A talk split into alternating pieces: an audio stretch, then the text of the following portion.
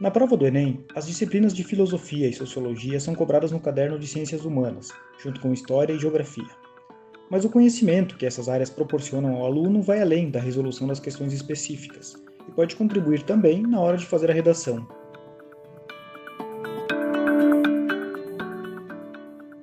Eu sou Gabriel e você está ouvindo o Posicast. Neste episódio, eu converso com o professor Carlos Augusto Pires Schroeder, do Colégio Positivo. Ele traz dicas para as questões de filosofia e sociologia do Enem e fala sobre a contribuição dessas duas disciplinas no desenvolvimento da redação. Professor Carlos, seja muito bem-vindo ao podcast. Quais temas costumam aparecer mais nas questões de filosofia e sociologia da prova do Enem? Olá, Gabriel. Olá, pessoal do Pose Dicas, do Posecast do Positivo. Muito obrigado pelo convite. É uma honra participar de um programa e de uma estrutura tão bacana aí que você tem feito, que tem ficado tão legal aí nos episódios anteriores que eu tenho ouvido e me inspirado para falar um pouquinho também sobre filosofia e sociologia aqui, beleza? Então vamos lá. É, pensando que a primeira ideia é responder o que mais é recorrente em filosofia e sociologia no Enem, é importante pensar o seguinte: as questões de filosofia e sociologia no Enem, elas são questões de caráter transversal, mas é, dá para ver, dá para notar nos anos anteriores e aquilo que a gente espera da filosofia e da sociologia, que elas sejam cobradas, é, dando ênfase para algumas coisas. A primeira coisa que eu acho importante a gente delimitar: filosofia é a história do pensamento, enquanto a sociologia estuda é, a questão da sociedade, é, a questão do poder do Estado é, da economia. Então, na filosofia, dois eixos são muito importantes aí para abarcar esse, esse aluno que vai fazer o Enem e que está assim pensando o que mais é recorrente. Na filosofia, a gente estuda por eixo temático. Na sociologia tem um pouco disso também, mas elas são eixos um pouco diferentes que a gente estuda. Na filosofia, a gente estuda o eixo epistemológico, que é o do conhecimento, que não deixa de cair no Enem. A gente estuda o eixo estético, que estuda a parte da arte, da compreensão do belo, da estética, é, a política e a ética. E aí, dentre esses eixos, a política e a ética, sem dúvida nenhuma, são os eixos que a filosofia mais é, recorre no Enem. Mas, para isso, para ficar de uma maneira um pouco mais exata, embora eu seja de humanas, eu separei aqui alguns temas que estatisticamente são mais recorrentes nos últimos Enems. É, a questão do racionalismo moderno, cobrando sobretudo a filosofia do Descartes, do penso logo existo, é muito importante, tá? Sem dúvida nenhuma. A filosofia contemporânea, ela chove no Enem e nos vestibulares do, principais vestibulares do país também. Na sociologia não é diferente. Tanto que o tema mais recorrente na sociologia é a sociologia contemporânea. E aí a gente tem uma gama de autores, uma gama de problemas na sociologia contemporânea que vão é, tornar a coisa um pouco complexa para o aluno que vai estudar agora. Então, o aluno que estuda humanas, ele deve estar tá sempre revisitando esses autores, sempre revendo essas coisas. Em terceiro lugar, ali a gente tem Sócrates e Platão, que são autores que construíram o pensamento é, antigo e, por consequência, influenciaram muito o pensamento medieval. E, em quarto lugar, o Aristóteles e o período chamado período helenístico, no qual Aristóteles participa sobre certos aspectos. E por último, a filosofia medieval, que é cobrado também no Enem. Então, vamos lá. Racionalismo em primeiro lugar, com quase 25% das questões cobradas no Enem até hoje. Depois a filosofia contemporânea, dando uma ênfase para o Habermas, por exemplo, a razão instrumental, e os problemas da escola de Frankfurt, que são temas que é um tema, na verdade, transversal à filosofia e sociologia, então isso pode cair tanto na parte filosófica quanto na parte sociológica. Depois o Sócrates e Platão, penúltimo lugar, o Aristóteles e o período helenístico, e em quinto lugar, a filosofia medieval. Essa é a parte de filosofia. Na parte de sociologia, a coisa não muda muito com relação aos temas. Por quê? Porque se a gente pensar assim na sociologia como um todo, em primeiro lugar, o que mais se cobra na sociologia contemporânea, na sociologia é a sociologia contemporânea. E isso se deve pelo fato de que na era contemporânea a quantidade de discussão de tema é muito ampla. Tanto que, se a gente pensar assim, ó, qual o segundo tema mais cobrado? É cidadania, depois a globalização, depois economia e sociedade. Em último lugar, política, poder, Estado. Quer dizer, todos esses temas, eles são temas que são cobrados na sociologia, mas eles são temas que podem ser inseridos dentro de autores que são sociólogos contemporâneos. Então, na filosofia, dá uma ênfase para a filosofia contemporânea, sempre, assim como na sociologia. Temas que são comuns à filosofia e à sociologia, que sempre recorrem no Enem, são Escola de Frankfurt e um autor que derivou desse pensamento frankfurtiano, que é o Jürgen Habermas.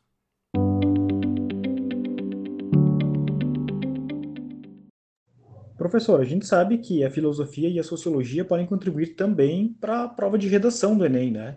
Eu gostaria que você falasse um pouco sobre isso, sobre a importância dessas duas disciplinas na criação de um repertório para que o aluno consiga desenvolver uma boa redação. Ótima pergunta, Gabriel. É, é, parece uma coisa meio recorrente que os alunos eles venham procurar o professor é, de redação, o professor de português, para saber como escrever bem, sabe? E mais recentemente, os alunos eles têm entendido, isso é uma coisa que, pô, para nós é muito legal, dignifica o trabalho. É, eles têm entendido a importância do repertório sociocultural para uma boa redação no Enem. Não só no Enem, né? Mas já que nós estamos falando do Enem agora, do Enem. Então, assim, o cara que vai fazer prova, vestibular, qualquer prova que ele for fazer, qualquer redação que ele for fazer, ele tem que entender que o repertório sociocultural é fundamental para que ele escreva bem, para que ele vá bem na redação. Eu digo para os meus alunos que escrever bem é uma questão de treino. Só que você não tem um repertório sociocultural se você não se familiarizar com os autores ou minimamente tiver uma leitura acerca deles. Não estou dizendo para o cara chegar e pegar os livros de filosofia, como eu faço na minha casa por gosto, e ler Descartes, ler Kant, Aristóteles, Habermas, não é isso. Mas se o aluno conseguir, por exemplo, compreender que em questões fundamentais de uma redação, como a questão da justiça, ele consegue jogar um Aristóteles. Na questão da democracia, ele consegue pensar talvez, através de um autor da política, por exemplo. Esse cara, com certeza, ele vai se dar muito bem numa redação. Por quê? Porque pensa no seguinte: se eu estou fazendo uma redação e o corretor da redação ele já viu várias redações, ele já viu 10, no dia ele já viu 15, 30 redações, e ele se depara com uma redação que não se baseia no senso comum, mas está baseada num argumento filosófico. É nisso que a filosofia tende a trazer algo a mais do que simplesmente uma mera opinião. Para a filosofia, existe uma diferença muito importante entre opinião e argumento. A opinião é quando eu opino sobre alguma coisa. Eu acho uma blusa bonita, eu acho um filme horrível, eu gosto muito daquela música. Isso é uma opinião. Para a filosofia, isso não basta. A filosofia, ela se utiliza muito mais de argumentos que são as justificativas lógicas, argumentativas e racionais do porquê que eu gosto daquela coisa, por que eu defendo aquele ponto, por que eu acho que a justiça deve ser de tal modo, por que eu defendo é, uma posição política, por que eu acho que a ética deve ser de tal modo, por que eu gosto de determinada coisa ou não. Ou seja, quando a gente estuda filosofia, ela nos dá, e a sociologia também, né? Ela nos dá uma base argumentativa para pensar essas questões. E aí, na filosofia, é lógico que tem essa questão da argumentação, mas na sociologia tem a coisa muito de do fato de que o aluno, através da, das ciências sociais, da sociologia, ele consegue ser inserido, caso ele estude de fato, em uma realidade que ele não tinha contato até então, muitas vezes. O nosso aluno, ele não tem como viver todas as realidades que são pertinentes a um país tão diverso, tão desigual quanto o Brasil. E na sociologia é, são apresentados dados, estatísticas, modos pelos quais é, sociólogos pensaram a realidade do Brasil, por exemplo. E isso ajuda demais um aluno quando ele tem que refletir a problemas que são inseridos numa redação. Então, olha que legal. A sociologia e a filosofia, elas ajudam o aluno a desenvolver uma redação tanto na problematização quanto no desenvolvimento dessa redação, e também na argumentação dessa, dessa redação. E esse, essa intervenção que às vezes é necessária numa redação pode ajudar, a filosofia e a sociologia pode auxiliar, até mesmo na resolução de um problema que você se depara numa redação. Então, por exemplo, você tem uma, um problema ali que é a desigualdade no Brasil. Vários autores da sociologia, eles refletem a questão da desigualdade, a questão do poder, o fundamento do poder, onde se fundamenta o Estado, qual a legitimidade do Estado. Quer dizer, o aluno ele consegue intervir argumentativamente e solucionar um problema através desses argumentos, dessas bases teóricas, lógicas, filosóficas.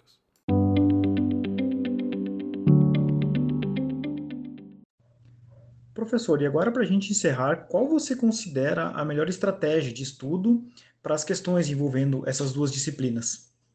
Bom, a primeira coisa que a gente deve ter como estratégia de estudo para filosofia e para sociologia é entender que as questões de filosofia e sociologia, no nível teórico delas, elas são básicas. Tá? No Enem, ela é básica. Ela não tem um nível de complexidade alto.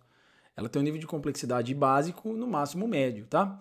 Então, assim, isso é uma coisa muito importante para o aluno ficar tranquilo quando ele vai criar estratégias para estudar filosofia e sociologia. A segunda coisa é você aí, aluno, entender que filosofia e sociologia não se estuda só teoricamente, entendendo os autores, mas com duas coisas que são chaves de ouro para acertar questões de vestibular, sobretudo no Enem. A primeira é fazer questões de vestibular. É fazer, fazer, fazer, pegar em casa, pesquisar na internet, todos os testes de apostila que você dispuser, fazer, fazer, fazer, fazer.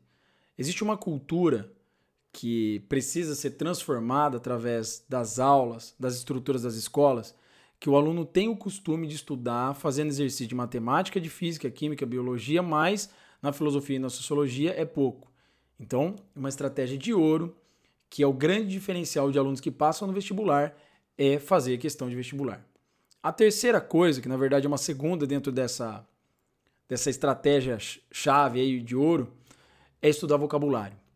Muitas vezes o Enem e os vestibulares, eles cobram um vocabulário que o aluno não está acostumado a ter contato no dia a dia. Então são palavras que autores utilizavam, que autores do período clássico, da antiguidade utilizam, que são palavras inclusive, olha que legal, que te ajudam a pensar e a construir um vocabulário para você escrever uma boa redação. Então, olha como é que sociologia e filosofia são importantes você tem que estudar vocabulário, você tem que saber um vocabulário minimamente para conseguir fazer é, uma prova. E esse vocabulário não vai te ajudar só a acertar as questões de filosofia e sociologia, mas vai ajudar você a engrandecer o seu vocabulário para escrever uma redação. Ler bem significa que você tem mais chance de escrever bem. Beleza? Isso aí são coisas de caráter técnico. Tem uma outra coisa que eu acho fundamental para entender filosofia e sociologia, que eu chamo de viver filosofia e sociologia. Você não precisa gostar demais de filosofia e sociologia, não precisa viver só isso, não precisa de modo algum estar é, tá inserido num contexto em que você vive o dia inteiro de filosofia e sociologia, mas num determinado momento você tem que linkar, ligar, fazer algumas pontes, alguns elos de filosofia e sociologia com a realidade que você está vivendo. Então, como que você vai fazer isso? Você vai fazer isso através de séries, de filmes, de livros, de podcasts. Podcast tem se tornado uma coisa muito fantástica na medida em que a gente não tem aquele tempo para ficar preso a uma tela, mas tem tempo de ficar escutando muito. E isso é muito interessante porque você ouvir um podcast é você ligar a sua realidade com uma teoria de um autor, com um problema social. Você assistir uma série, por exemplo, não precisa nem ser uma série densa. Só o fato de você estar sempre estudando sem necessariamente estar debruçado num livro ou em questões de vestibular o dia inteiro, mas fazer isso como modo de vida, como um modo que pode ser inclusive divertido, pode ter até um entretenimento no meio. Séries e filmes são tão legais. Né? Nós temos hoje várias plataformas que facilitaram demais o acesso a esse tipo de informação. Então, ó, as minhas dicas são: a primeira coisa, tem que ter familiaridade com os autores. A segunda é o vocabulário.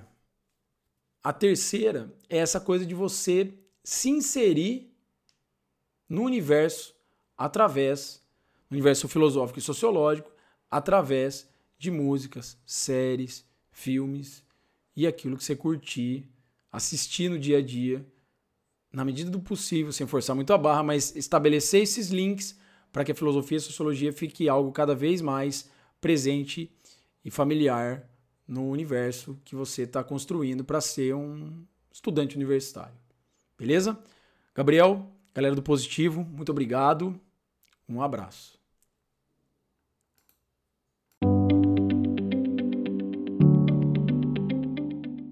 Muito obrigado, professor Carlos, e assim chegamos ao final de mais um episódio da série Posidicas.